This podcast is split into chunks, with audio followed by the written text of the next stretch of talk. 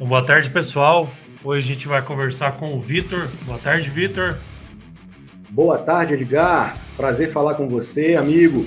E falar para os colegas aí do Instituto Federal Catarinense, São Bento do Sul, né? Isso. Longe pra caramba daqui da minha Leopoldina, Minas Gerais. Um prazer falar na Rádio Web Som Ativo, né? No Bate-Papo com Edgar. Tamo aí. Pô, isso daí, valeu. Prazer é nosso aqui. É, gostaria que você começasse se apresentando, falando de você, da sua formação. Beleza, cara. Ó, primeiro queria te agradecer o convite, né? Ainda mais num dia tão especial como hoje, Dia Mundial do Rock. E ter a oportunidade de falar sobre um dos assuntos que eu mais, talvez seja o assunto que eu mais gosto na minha vida, é, e ao qual eu tenho me dedicado muito, né? Na minha formação e na, nas minhas pesquisas, e tanto de forma acadêmica como de forma pessoal, né? É, eu acho que tudo começa assim. E é, meu nome é Vitor Fernandes, é, eu já fui pesquisador, hoje eu não estou atuando mais na área. Eu, na verdade, a minha formação é na área de turismo, pela UFJF, e depois me especializei para a área de hotelaria, porque a minha família tem, nós temos um hotel aqui na cidade de Leopoldina, né? Então, quem quiser, eu já vou deixar até o merchan aí, ó, Hotel Minas Tower. É. Como que é o nome? Hotel Minas Tower. Minas Tower de torre em inglês. Né? Beleza. Então quem quiser chegar junto aqui, conhecer a nossa terrinha, o rock and roll come solto aqui. Leopoldina é qual região do estado? Aqui é zona da Mata Mineira, que é pertinho de Juiz de Fora. Ah, tá. Juiz mais... de Fora é a cidade mais famosa aqui da nossa região. Entendi. Eu só fui para a região ali de Ouro Preto, São Tomé. É, ali é mais uma região mais centro-sul. Isso. Né, aqui nós estamos no sudeste de Minas, a gente faz muito próximo da gente aqui é a divisa com o Rio de Janeiro. Ah, é, até a galera fala que o pessoal aí torce bastante para os times do Rio. Então, aqui em Leopoldina ninguém conhece Cruzeiro e Atlético, não. Só conhece Flamengo e Fluminense. Nossa! não sabia que era tanto. Desse jeito, cara. Ah, Mas então é, é isso, a minha formação é em turismo. E depois eu, eu trabalhei um pouco com hotelaria, me cansei, falei, quem, vou tentar voltar para a área acadêmica. e fiz um, um movimento no sentido da sociologia, né? E dentro da área da sociologia, eu fui fazer um mestrado lá na UFJF também, e encontrei um professor que gostava de estudar samba. E ele tinha todo um viés assim de analítico que me interessava, né? E eu falei, bom, dá para dá aplicar isso aí numa, num problema, um problema é, relacionado ao rock and roll. E, eu quis fazer uma coisa relacionada ao rock nacional. E aí fizemos um, é, uma aproximação com a sociologia da arte, onde a gente fez estudos sobre o rock nacional, mais precisamente o rock dos anos 60 e 70, tentando descortinar um pouco uh, o que a gente tem de conhecimento a respeito dessas esferas, né? Sim. Mas você começou então estudando essa questão da história do rock também, no Brasil? Isso, isso, é. A primeira coisa que eu tive que fazer era. Na verdade, Edgar, o que eu queria entender era o seguinte: por que que no mundo inteiro o rock explode nos anos 70 e no Brasil ele meio que implode, né? Sim. Porque se você comparar o sucesso do rock brasileiro nos anos 60, é, tanto com o pessoal pré-jovem guarda, tipo Tony Celi Campelo, mas também com a jovem guarda, né, que rivalizava de frente com a MPB. E se você olha para o rock nacional dos anos 80 e a força que o rock nacional dos anos 80 tinha e tem até hoje, né? Que Sim. inclusive cunhou a, o epíteto, epíteto de rock nacional, né? Hoje, quando a gente fala em rock nacional, a gente pensa nos anos 80, né? Os Engenheiros, no RPM, no Legião, no Barão Vermelho, no Ira, no Biquíni Cavadão, Capital Inicial, essas bandas, né? Que ficaram famosas nos anos 80. Mas se você perguntar para as pessoas comumente a respeito dos anos 70, as respostas ou são evasivas ou elas vão falar de quatro ou cinco nomes mais populares dos anos 70, que estão ligados ao rock de alguma forma. Seriam os Novos Baianos, o Raul Seixas, a Rita Lee, os Mutantes e não sei, tá me escapando alguém aqui, mas é basicamente isso que as pessoas, ah, os secos e molhados, né? Uhum. Ninguém fala dessa, desse, desse inúmero, uma, eu comecei a pesquisar isso, comecei a ficar, sabe, é, chocado com o tanto de, de banda que eu fui descobrindo, e bandas boas, bandas que tinham público, que tinham é, shows registrados, que tinham é, discos gravados, né, por gravadoras maiores ou menores. E eu comecei a tentar entender o que é que acontece com o rock nacional no Brasil, que ele não segue uma linha reta em relação, a, em direção ao, ao sucesso, né? É, acontece meio que uma interrupção aqui no Brasil. Então, enquanto o mundo inteiro está ah, se abastecendo com a energia do rock and roll do Led Zeppelin, do Black Sabbath, do Deep Purple, dos Beatles, dos Rolling Stones nos anos 70, para ficar só mais ou menos no rock britânico, né? A gente estava fazendo o que aqui que a gente não estava é, passando por isso também, né? tendo em vista o sucesso dos anos 60 e dos anos 80. Então havia um gap explicativo aí sobre isso, né? E aí a ideia foi buscar entender como que é conformado o cenário da música popular brasileira nos anos 60, para entender que legado ficou dessa década dos anos 60, daquela geração, para os anos 70 e o que que acontece com aquela geração de, de, de produtores culturais, vamos colocar assim, né? É, o que, que acontece com aquela geração que ela não obtém espaço nem sucesso nem, e nem reconhecimento, a ponto dela não figurar nos, nos dicionários de música, dela não figurar nos principais livros de crítica, nem, nem nos cadernos de cultura da, dos jornais de época dos anos 70, né? Então isso me incomodou e foi isso que motivou o trabalho. Então o foco do trabalho era mais nessa questão dos anos 70 mesmo, então. É, é. E aquela primeira banda que você citou era é aquela do Marcelo Nova? Agora me deu um. O Engenheiro do Havaí? Não, é a primeira dos anos 70. Você falou que um ah, nome. eu falei dos Novos Baianos. Isso. Novos Baianos era do Moraes Moreira. Ah, tá. Do. É que... Do. Como é que chama, gente? Do Pepeu Gomes. Ah, é porque eu fui pesquisar uma vez também. É, montar o projeto que a gente estava falando antes. E anos 70 realmente é bem bem vazio mesmo. É meio que a galera que vem, que o Al Seixas acabou fazendo sucesso mais, acho que nos, nos anos 80 até, né? Mas é começou nos 70, né? É verdade. Pelo que, eu, pelo que eu vi. E daí você falou dessa banda, eu pensei, porque o Marcelo Nova, ele é baiano também, né? Daí eu pensei que podia ah, ser. É. Mas é aquela galera ali da Baby, Baby do Brasil, né? Que é Baby Consuelo, né? Sim. Baby do Brasil, Moraes Moreira, Pepeu Gomes, Paulinho Boca de Cantor, Dade no contrabaixo, uma galera boa. E durou aquela década, basicamente, assim. Basicamente, é. Já no, no meio daquela década eles já foram se separando, fazendo trabalho solo e, e teve reuniões deles aí recentemente do, do Novo Baiano. Mas agora o Moraes Moreira morreu, né? Ah, é verdade. É. É, não, não, não vou ter que dar uma pesquisada sobre esses novos baianos, porque acabou que eu não, não achei nada, nem ouvi o som deles. Ah, é muito bacana, né, cara? Eles têm um disco chamado Acabou Chorare. Acabou Chorare. É, esse é espetacular. E é, é uma fusão, né? Ali eles estão promovendo uma fusão do, do cancioneiro brasileiro, das tradições brasileiras, como o cavaquinho, o samba e o choro, né? É, com o blues e com o rock. Sim. Aconteceu bastante né, nessa época aí, um pouco antes até, né? De misturar estilos e tal.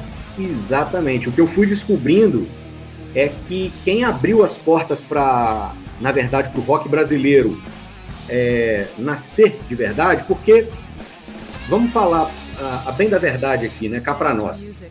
O rock produzido pela Jovem Guarda era uma tradução diluída daquilo que era produzido lá fora. Sim. Né? Então eles pegavam coisas pop, dançantes, né, e, e faziam esses hits que começaram a acontecer e se espalhar pelo Brasil no princípio dos anos 60, até que a Jovem Guarda traz uma coisa autoral também, eu não posso tirar esse mérito deles não. Mas era um rockzinho muito diluído, sem peso, é, com letras hedonistas, né, focadas na, no cotidiano da vida, sem nenhum tipo de discussão mais aprofundada. E, e isso foi uma das coisas que pesou contra a Jovem Guarda quando o regime militar entra em 64, né, no golpe, e é, a, a MPB começa a reagir de forma ideológica e a Jovem Guarda não tem estofo cultural para reagir.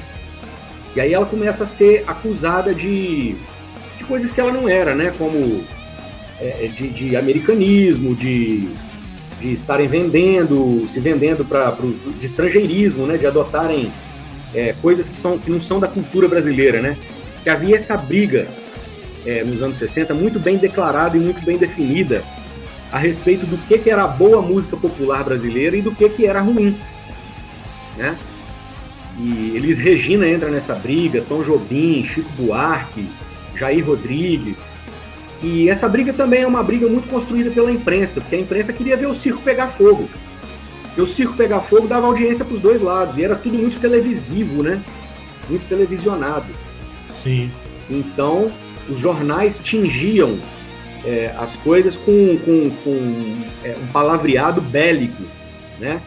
A respeito da, das ações da Jovem Guarda e das reações da MPB, do grupo da MPB e vice-versa, né? Mas tem alguma coisa a ver, tipo, pensando, né? Que a Jovem Guarda parece que tinha um pessoal um pouco mais, não sei se elitizado, assim, né? Será que era isso que as letras deles era tão suave e acabava que não se envolvia muito politicamente? É, na verdade, eles não eram elitizados, não. Eles são é, de bairros humildes, né? O próprio Roberto Carlos é um cara muito humilde. Ah, humilde. O, o Erasmo Carlos é outro também, que a mãe veio grávida dele da Bahia, era enfermeira, viveu uma vida complicada, foram morar em bairros afastados do Rio de Janeiro e não tiveram acesso ao, ao, aos meios de comunicação, os melhores meios de comunicação que o pessoal da Bossa Nova e da, da MPB que estava nascendo ali tinha, né? Ah, era o contrário, então, basicamente. É. MPB que estava mais. Mais, mais... Bem, bem, qualificada e, e, e era, eram de, de, pessoas mais bem formadas, né? Sim. Você pega aí um, João, um Tom Jobim. O que, que o Tom Jobim era maestro? Né? É, verdade. Agora você pega um Roberto Carlos, ele era o quê?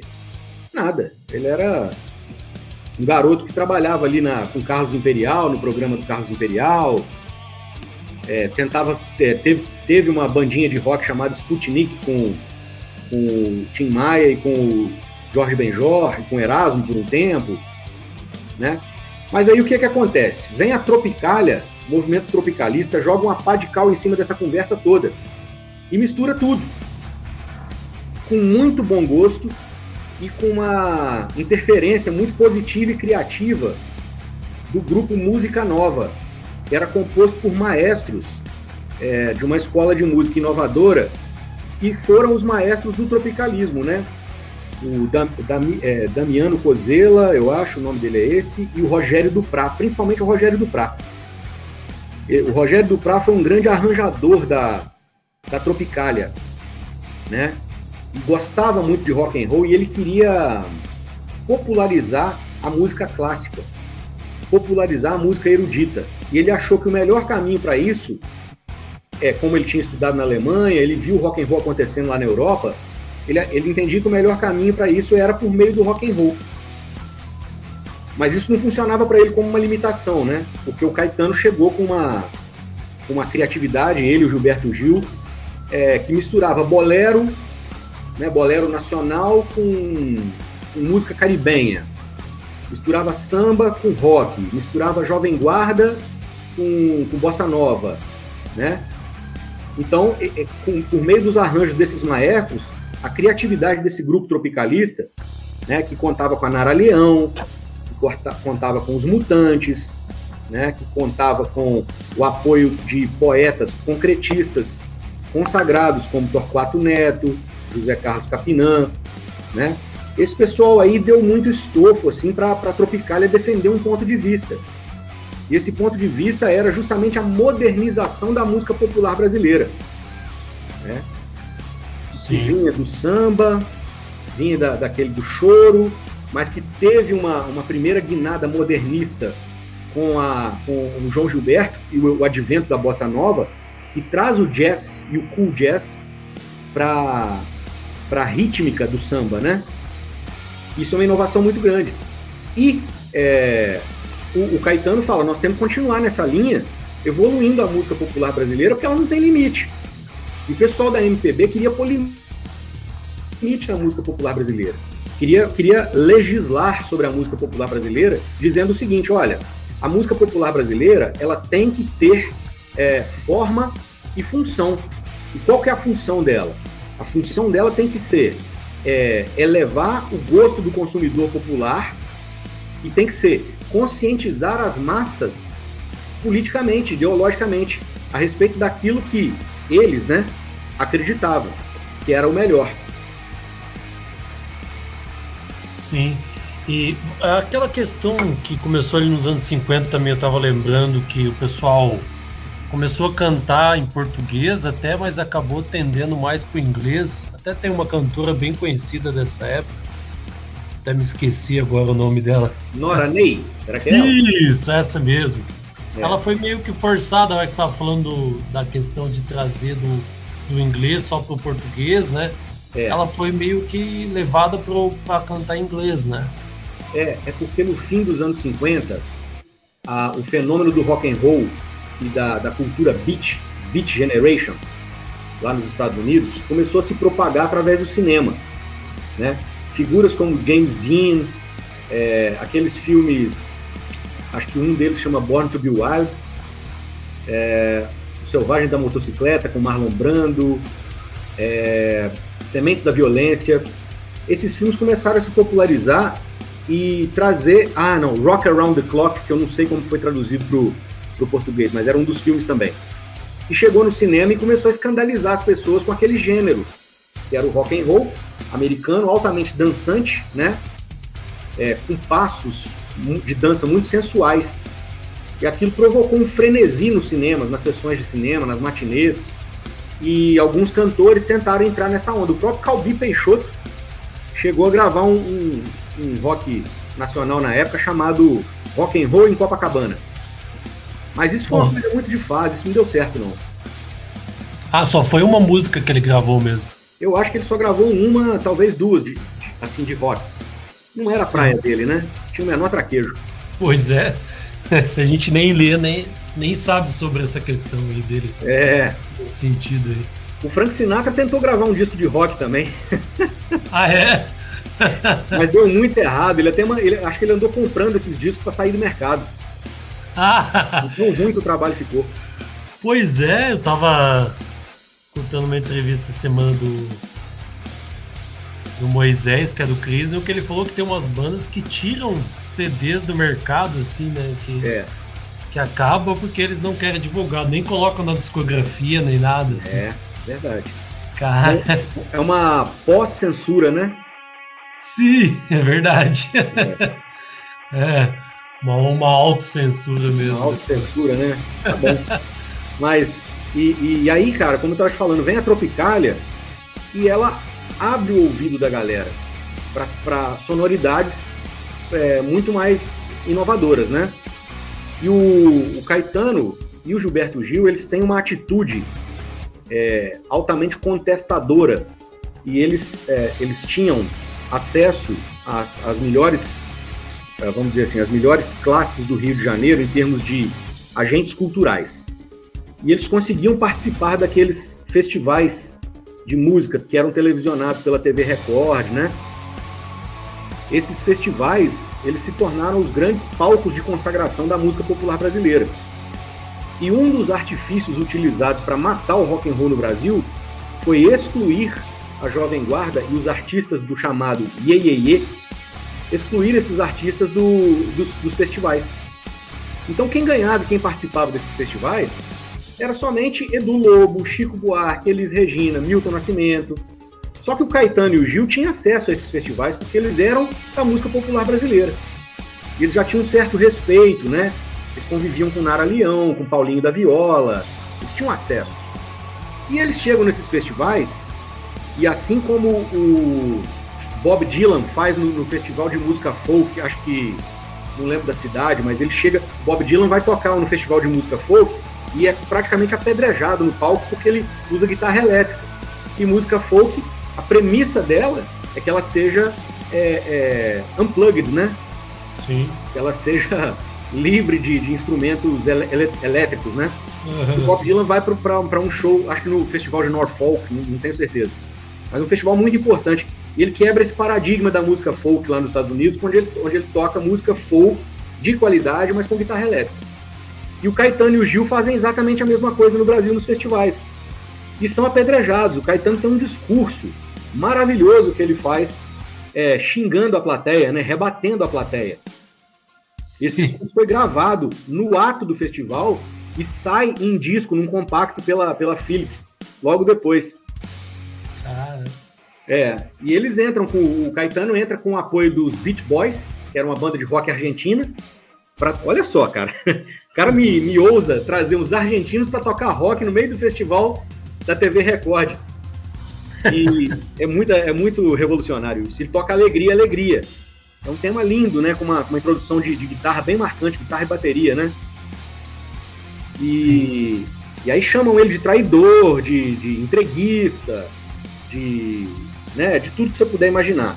E ele vai pro debate com a, com a plateia e ninguém corta o microfone dele, não. ah, é, continua gravando. Foi muito bacana, muito bacana.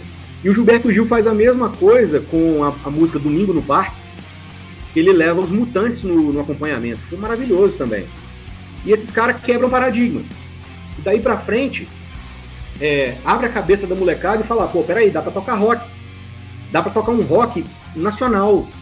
Dá pra fazer um rock com coisas, com valores, com tradições do cancioneiro popular brasileiro. Dá pra pegar o baião e dá pra botar um ritmo de rock nele. E isso começa a abrir a galera de uma molecada, né? Que as bandas que tiveram esse viés nos anos 70, elas se sobressaem e elas são aceitas pela crítica são os que eu, eu chamo no meu trabalho de hibridistas, né? Eles pegam o rock em inglês, anglo, anglo é, americano, né? E fazem essa mescla com todas essas tradições musicais do Brasil. Já os puristas, eles mantêm a sua a identidade do rock original preservada, porém cantando a maioria das vezes letras em português. Isso já nos anos 70, já depois da, da Tropicália, tá? Esses puristas, que são uma miríade incrível de bandas, esses puristas, eles são é, simplesmente, simplesmente alijados pela crítica.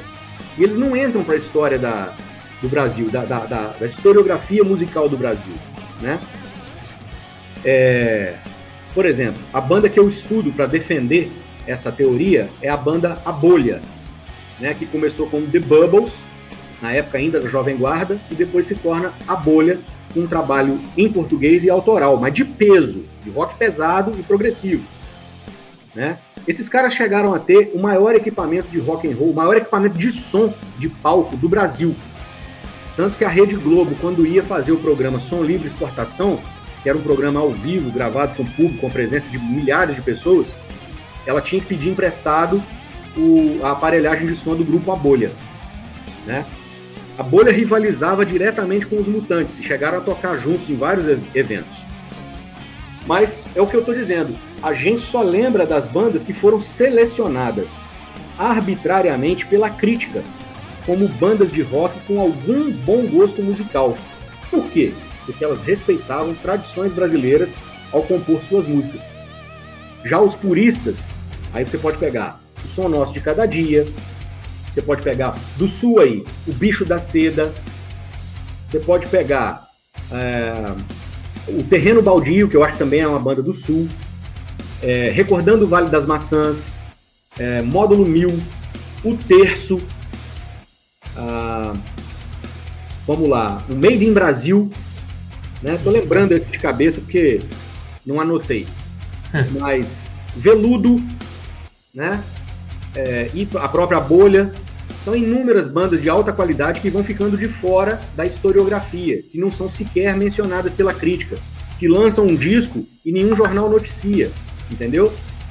Sim. E eu fui entendendo também que, na verdade, esse pessoal, esses puristas, né? Eles criam um ambiente próprio no Brasil, que é o, ambi o ambiente que a gente conhece hoje como underground, né? E, e eles se sentem confortáveis nesse ambiente. Eles, eles jogam um jogo de pega-pega com a mídia. Eles não querem aparecer para a mídia. Eles querem ser famosos, mas eles não querem aparecer para a mídia porque a mídia ela está conformada com esse sistema impositivo, né? Que foi sendo criado ao longo de um debate ideológico na década de 60 e que a Tropicália tenta quebrar, né? Então havia um desejo de excluir os puristas, como também havia um desejo dos, dos puristas de posarem de excluídos, de marginalizados e de atuarem preservando e respeitando a sua liberdade autoral no ambiente de, de underground, que foi o ambiente que restou para eles atuarem. Você estava falando dos anos 70, eu lembrei de uma banda também chamada Casa das Máquinas. Casa das Máquinas é maravilhosa. Tenho dois discos de vinil deles aqui, cara. Cara, essa banda eu acho muito show, assim. Que bandaça. Tem uma outra banda também chamada Peso. Peso? Somente, somente Peso. Procura essa banda no Spotify que você vai cair para trás. Peso. É, essa eu não, não conheço.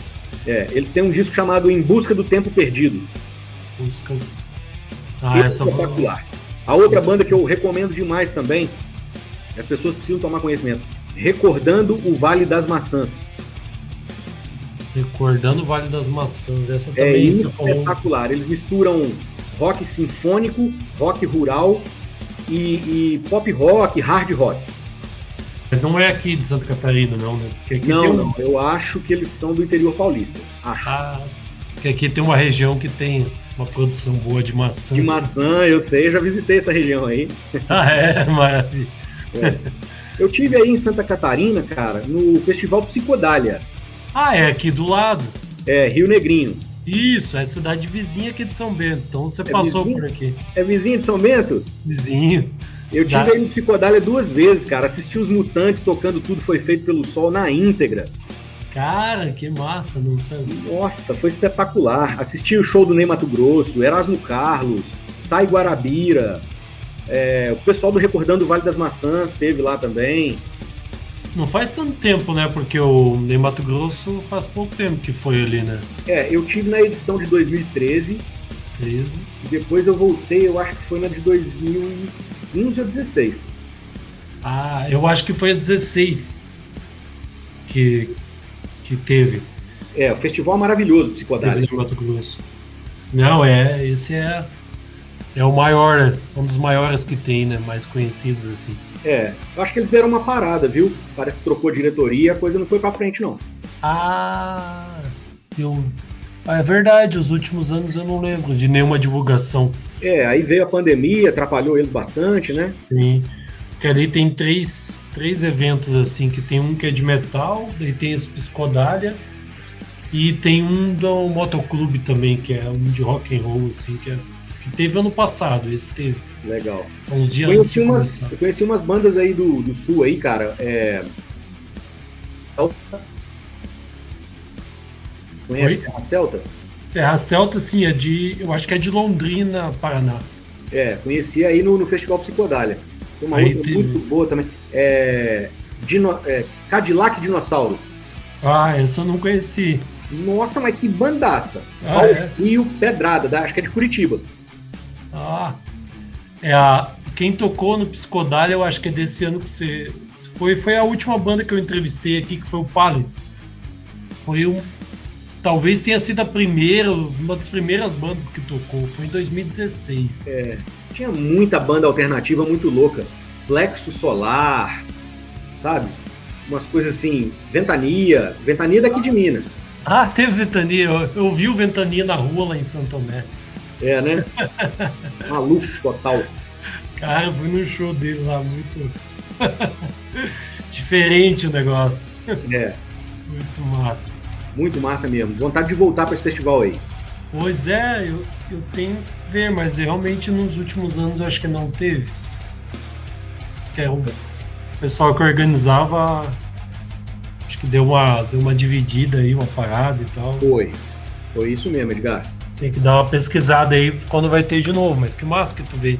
Eu lembro quando eu tava em Ouro Preto, eu conheci um cara lá que gostava muito, assim, de rock, metal e tal. E daí ele, o sonho dele era vir conhecer o lugar onde tinha aqui o, o Psicodália e tal. É, numa fazenda super legal. É, Fazenda Evaristo. Cara, exatamente. Você sabe que eu dei a sorte de pegar o avião, o mesmo avião que o Sérgio Dias dos Mutantes estava, cara. Cara, que massa. Ele estava na primeira classe, lógico, né? Sim. Eu, pobre estudante de, de, de mestrado, lá na, na, na, segunda classe. Né, quando... Mas nós nos encontramos no check-in em Santos Dumont, no aeroporto Santos Dumont, é, no Rio de Janeiro, e nos encontramos na na baldeação, na, não, na descida, né? Na descida em, em Curitiba. Porra, cara. É, e aí, cara, ele abriu a guitarra, me mostrou a guitarra, contou detalhes da guitarra, nós sentamos, tiramos foto, batendo papo, a mulher dele super simpática. Foi incrível. Cara, momento veio... histórico da minha vida. Só faltou chegar até o lugar do show com eles, assim. Só, só isso, é. Que massa, cara. É. E, e, eu me lembro, assim, me lembro muito ricamente de cada detalhe do show deles, né? É, foi uma verdadeira missa. A gente pode dizer que foi uma missa, cara. Cara. 4 mil pessoas ou 4.500 pessoas debaixo da tenda cantando numa só voz todas as letras de todas as músicas do disco, foi tocado na ordem, na íntegra, né? Sim. E como é um disco mais ou menos curto, de 40 minutos, eles não ficaram satisfeitos e repetiram o disco todinho de novo. que louco! Tocaram duas vezes, todo mundo cantou tudo de novo, e no final eles tocaram os extras, né? Que foram Sim. músicas que não saíram na época, e saíram depois num compacto. Cara, que, que show, hein? Que show memorável, cara. Cara, que massa. O, o tecladista do, dos Mutantes nessa fase era o Túlio Mourão, que simplesmente foi um dos maiores regentes da, da, da, da Sinfônica de Minas Gerais, cara. E no aeroporto você falou para ele lá, ó, oh, tô escrevendo aqui uma dissertação sobre rock e tal. O cara, eu, eu babava tanto que eu nem consegui falar sobre isso. Não consegue, né?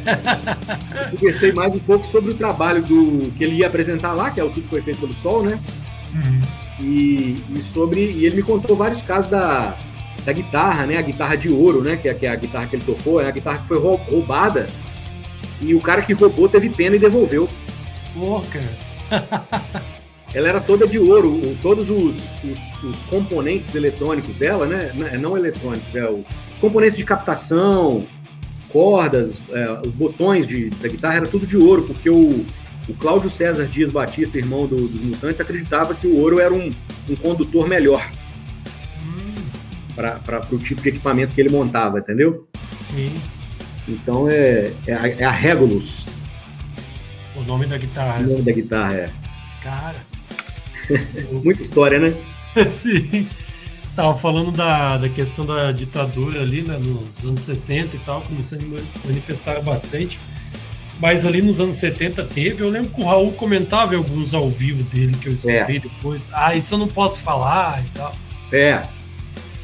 E o Raul propagava a ideia de sociedade alternativa, né? Sim. Faça o que tu quer, depois é tudo da lei, que é um, um tema do Aleister Crowler, né? Aquele bruxo inglês, né? Ah, eu não, não, não sabia dessa. É, é. O Aleister Crowley foi um influenciador de, de várias gerações desde o do Jimmy Page, do Led Zeppelin. Jimmy Page do Led Zeppelin chegou a comprar o castelo onde morava o Aleister Crowley, que, se não me engano é na beira do Lago, Lago Ness. Cara, que olha que loucura. e, e, o Aleister Crowley ele influenciava muito o Paulo Coelho. E, né, e, e de bandeja, é, por tabela, né, influenciava o, o, o Raul Seixas. Então essa coisa do fase que tu quer, depois é tudo da lei, é uma frase do, do Aleister Crowley. E, a, a, inclusive o Iron Maiden também, né? O Bruce Dixon é muito influenciado pelo Aleister Crowley pela, pelas teorias dele, né? Ele é um, era um anarquista, né? Sim, pelo. Ele não queria, ele não queria a intervenção governamental na vida das pessoas. Por isso que ele falava, faz o que tu quer, depois é tudo da lei. A lei é, é nossa, a lei é, é do bom convívio do ser humano. Sim. Eu tinha mais uma ideia de viver em cooperativas e tal, né? Sim, sim. Bem interessante também, né? Difícil de visualizar, mas bem interessante a ideia. É. É. Bom, e você traçou alguns objetivos aí na sua dissertação, conseguiu eles? Sim, sim. É, os objetivos, o objetivo principal era entender, né? Sim. O que, que ocorre com. O que, que, diferentemente dos outros países onde o rock se dá bem, né? É, o que, por que, que, o, rock se dá mal aqui no Brasil nos anos 70? Né? E aí uhum. a gente foi, eu fui entendendo que é, a, até uma questão econômica, né? Era uma questão, era um fator difícil, porque na década de 70 uh, os jovens que poderiam ser o público-alvo do consumo do, do rock and roll no Brasil, eles, é, enquanto classe, eles tinham um poder aquisitivo muito limitado, porque eles estavam começando ainda a ter acesso ao mercado de trabalho. Isso foi uma coisa gradativa ao longo dos anos 70, que quando a gente viveu o milagre econômico, o Brasil que crescia 7% ao ano. E aí foi englobando a mão de obra da juventude. Mas antes quem trabalhava eram só os pais né? E, e a molecada ia estudar mesmo, ia estudar para as carreiras mais tradicionais, né? Então, assim, a Jovem Guarda foi muito importante porque ela começou a formar um mercado de oferta de produtos para adolescentes e, e jovem, jovens adultos, né? Na linha de moda, isso tudo. E, mas esse público efetivamente só vai se emancipar e se tornar um público-alvo interessante para consumo é, no final dos anos 70, com o movimento, já no movimento disco, disco, né? Deu uma atrapalhada no rock and roll no Brasil e no mundo. E quando existe realmente uma, uma condição de consumo da, do mercado jovem no Brasil, é só, só mesmo na década de 80. E aí as gravadoras, elas percebem que é muito mais barato você botar três ou quatro moleques dentro do estúdio para gravar com quatro instrumentos né, as musiquinhas de rock lá, por exemplo, do Legião, do que pegar um Chico Buarque, uma orquestra, é, 12 mulheres fazendo coro, é, sabe? E botar isso tudo no estúdio com um maestro, com um arranjador, entendeu? Pagando direitos autorais para músicos que são os compositores das músicas, às vezes, do, desses artistas, que são, às vezes, somente intérpretes, né? Então ficou muito mais. A, a indústria fonográfica entendeu rapidinho que era muito mais barato promover o rock and roll né, e ganhar dinheiro com rock and roll, do que ficar insistindo com a, a MPB, que à medida que, o, que o, o, Brasil vai abrindo, que a ditadura vai se abrindo e, per, e se tornando um pouco mais permissiva, é, dando mais liberdades é, é, no setor de informação e artístico do Brasil, a MPB ela deixa de ter o papel combativo que ela tinha no princípio, no final da década de 60 e, e, e princípio e meio da década de 70. Então tudo aquilo que era interessante na MPB passa a ficar a cair por terra, né? É, ou seja, a MPB vai perdendo os seus inimigos. Os primeiros inimigos eram os roqueiros. Depois dos roqueiros era a ditadura. Quando começa a se dar a abertura de 76 para frente, a MPB fica sem seu, os seus principais temas de assunto, né? Então começa a abrir oportunidade para outras questões serem tocadas. E aí outros artistas surgem, né? Vem a, a invasão nordestina, que aí vem Belchior, vem Alceu Valença, Fagner.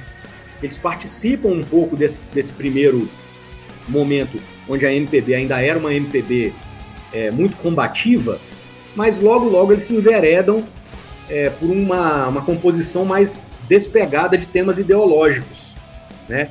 começam a entrar em, em temas mais de tradições, é, de cotidiano, né? De, de amor, né? O Fagner se torna um... Ele, ele tem discos psicodélicos e tem discos de, de, de, de novela, né? De, de, novela da Globo. Sim. Né? E, e isso não é à toa, isso não é por acaso.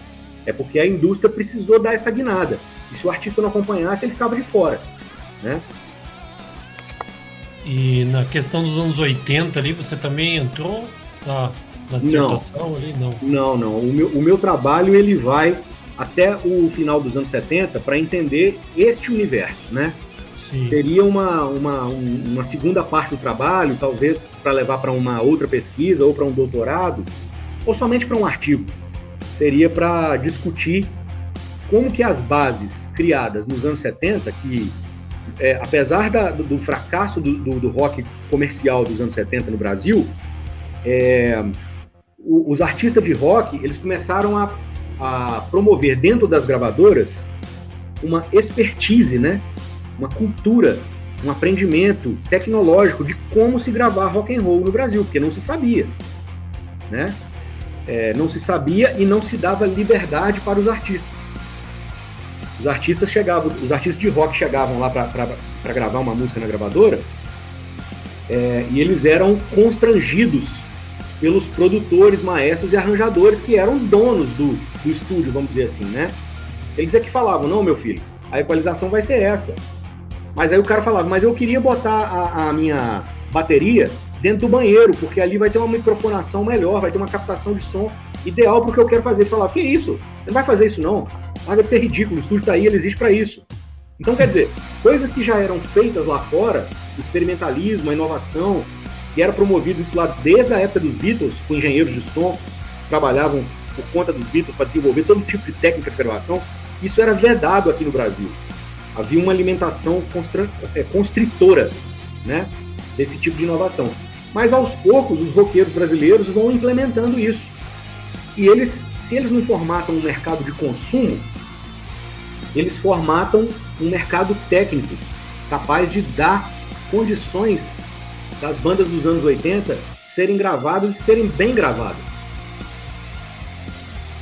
É, será que tem a ver também por isso que muitas bandas de rock, eu já li de algumas mais antigas e agora principalmente, tem um estúdio próprio assim mesmo? Ah, é possível que sim, né? É natural que isso. A, a banda que tem dinheiro fala, eu vou botar meu estúdio e vão produzir as coisas do meu jeito. Pois é, porque no rock and roll eu acho que é meio, meio comum, assim, pelo que eu ouço falar, né? Da galera é. ter o próprio estúdio e tal. É sim, é verdade. É, os caras querem liberdade, né, cara? Pois o é, né? Roll, o rock and roll é um estilo muito fiel. E para você ser fiel, você tem que, primeiro de tudo, respeitar sua liberdade artística. Sim. E se você entra, você assina um contrato com uma gravadora, meu, você vendeu sua alma ao diabo. e é isso que esses caras às vezes não queriam fazer. Eles não queriam abrir concessão. Eles não queriam jogar o jogo do mercado. Eles queriam ficar no mercado underground, que era o único mercado, o único espaço que eles podiam ter algum controle. Sim, melhor eles tocarem o som deles, que eles gostam, do que ter que ficar no, sendo controlado direto, né? Talvez. Exatamente, essa é a ideia. Que, ah, e também, né, o rock and roll talvez também tenha essa pegada underground forte, assim, desde sempre por causa disso também, né? Sim. Que não sei, nos outros estilos não conheço tão bem, mas não, não ouço tanto falar igual tem no rock and roll, assim. É verdade. E a vida de cantor? Cara, a vida de cantor anda mais parada do que nunca, meu. Ah, é? É, porque eu, a gente estava até retomando os trabalhos da banda no ano passado, mas eu fui convidado para ser secretário de Esporte, Lazer, Cultura e Turismo do município. Pô, que legal. É, é, por um lado é muito legal, mas me exige tanto que eu não tenho energia para para continuar ensaios com a banda, entendeu? Eu já estou com quase 40 anos também. Então, é, o meu tempo está muito limitado, né? Eu tenho, que, eu tenho que me desdobrar entre a administração do, do hotel, que a gente tem aqui, os afazeres infinitos da secretaria e, e a minha vida pessoal, né? É verdade. Também é válido, né? É, não sobra muito tempo. Tem que escutar uns rock and roll também, né? É. Mas a banda nossa aqui, ela é chamada, é chamada Rock and Roll Jam. E, e nós temos é, um trabalho numa linha tanto de re revisitação desse rock brasileiro dos anos 70, quanto de resgate de lado B de bandas famosas do rock ou de bandas menos famosas do rock inglês e americano. Então a gente procura tocar coisas que as pessoas não esperam de bandas que elas conhecem. É mais som internacional mesmo. é mais som internacional, mas a gente faz um trabalho, por exemplo, a gente toca é, música do Casa das Máquinas. Pô, que massa. É, a gente toca música do Secos e Molhados. A gente toca música do Celso Blues Boy. Sim. Pô, né? Então é bem nessa linha aí. Mas a gente toca muito Free, que é a predecessora do Bad Company. Uh, a gente toca uns lado B do Led Zeppelin. É por aí, cara. Tá uma mesclada legal aí, ficar. Mas é mais anos 70 também. É 70 total. 70 total mesmo. Quase, quase sem concessão nenhuma. White Snake, Deep Purple. Ah, White Snake eu ouvia muito também. É. Pô, acho que eles têm um, mais de 20 CDs, né? Nossa senhora, White Snake tem uma carreira super profícua, né? Sim. Produziram demais. Os caras muito, muito grande. Eles fizeram uma turnê né, no Brasil com o Aerosmith, né? Ah, é, é. Isso mesmo. Faz um tempinho já. Isso mesmo. Já fui no show deles. Porra, que massa, cara. Muito massa. E você chegar a criar música ou mais cover mesmo? Não, nosso trabalho não é autoral, é cover mesmo. É gente, o que a gente faz é muitas vezes são versões, né? Sim. Onde a gente pega, por exemplo, músicas mais leves, como Amor dos Secos e Molhados, e, cara, mete uma guitarrada nelas, fica uma versão super interessante. Porra, que massa, cara. É. Ah, isso é legal. Dá uma animada no som. Exatamente. Fica num bar, algum lugar assim, é interessante às vezes manter o, o, o som animado de repente e tal. Né? Alta frequência. Alta frequência, isso. e faz tempo que você canta já e tal? Cara, eu comecei no final da década de 90. Porra! É. E aí passei por, por várias bandas, vários, várias formações, sempre como vocalista. E às vezes algumas formações acústicas, mas sempre tocando rock and roll. É, não, não tem, tem, tem bares aí então em Leopoldina também. Ah, aqui teve um cenário de, de tanto de bares quanto de eventos muito rico, né? E a gente tem um motorrock aqui, né? Um, um, encontro nacional de motociclistas, que é como esse evento que você estava me falando aí da sua região aí, né? Hum. E a gente promove muitas bandas da cidade em conjunto com, com grandes medalhões da ou do rock nacional ou do blues nacional. Ah, é parecido então com o evento que tem aqui. Sem dúvida, sem dúvida. É aquele formato de encontro de motociclistas. Isso. E a cidade aí tem turismo também? A, a cidade nossa é mais um turismo de negócio. A gente tá, eu estou na Secretaria de Turismo, então a gente, eu estou tentando implantar aqui, porque a cidade tem uma boa vocação para o turismo de aventura, para o turismo rural é, e até mesmo para o turismo de patrimônio histórico, cultural. Então eu estou tentando implantar um programa para a gente desenvolver essas aptidões mas é. ainda é um sonho. Porque eu já ouvi falar da cidade aí, tudo, mas não da parte de turismo, assim. Não, aqui nós estamos num circuito chamado Circuito Serras e Cachoeiras. Ah, então, faz parte. Né? É, a gente tem esse apelo, então, para esse tipo de, de, paisagem, né? Sim. E uma terra, aqui, é, aqui é lugar de muito calor. Oh, é, dois meses de frio por ano e o resto sol queimando na cara mesmo com cachoeira, daí fica perfeito, porque tem muita Exatamente. região que tem cachoeira, mas não tem essa questão, né? Aqui mesmo tem, mas não tem calor, né? Exatamente, exatamente. Aqui faz muito calor. É, isso é maravilhoso. É Foi ali em Capitólio, que também é bem quente e muita cachoeira, né? É. É coisa, coisa boa. Quando é Capitólio é assim. É lindo demais. Nossa senhora, cartão postal de Minas Gerais. Pois é, cara, lugar de outro mundo, assim. Acho que se mostrar a foto, galera que não tá acostumada com essas questões no Brasil, assim, até parece que é fora, assim, né? Os parece mesmo. lá. É muito fora de, de base, assim, né? Muito é, bonito é. mesmo. Cara, não sabia que era o cartão postal da. É um dos cartões postais de Minas, né? Pô, então eu conheci uns lugares interessantes. A cidade do Ventania, o cartão postal de e Ouro é, Preto. Do, eu acho que a cidade do Ventania chama São Tomé das Letras. Isso, São Tomé das Letras, essa, eu fui lá. Né? O pessoal fala que tem uma caverna lá que se você entrar nela, você sai na China, né? Ah, é? pra mim, falar que era em Machu Picchu. Ah. deve ser isso aí, deve ser isso. É, aqui também tem um túnel que num, num lugar aqui meio esotérico assim também que falam que é que sai em Machu Picchu. Dependendo é. do que você tomar, você sai mesmo. Pois é, né? Tem que tem que viajar um pouco. é, tem aeroporto de extraterrestre. De OVNIs, né? Isso, de OVNIs, isso mesmo. É isso aí. ah, beleza então, Vitor. Pô, cara, muito obrigado aí de coração mesmo pelas palavras. Massa. Se quiser falar mais alguma coisa aí. Não, cara, ó, eu espero que vocês tenham gostado do papo. É uma pesquisa assim que ela, ela realmente, eu acho que ela contribui para explicar um pouco do que acontece nos anos 70 no Brasil de forma contextualizada e de forma muito honesta, né? Logo no, no começo da pesquisa, eu coloco o meu ponto de vista. Olha, eu estou falando pelo lado dos dominados, porque é muito fácil quem ganha a guerra contar a história depois. É verdade. Né? Mas e quem perdeu a guerra? Quem vai contar a história deles? Tem então, razão. não é que a minha pesquisa ela, ela deixa de ser isenta por isso. Pelo contrário, eu estou mostrando uma face que você não vai encontrar na historiografia tradicional, né? E, e a gente a gente leva por aí. É, é uma pesquisa muito honesta e que eu acho que demonstra exatamente o que que é, o que estava na cabeça do pessoal que estava produzindo rock no Brasil, tanto aqueles que se deram bem quanto aqueles que se deram mal.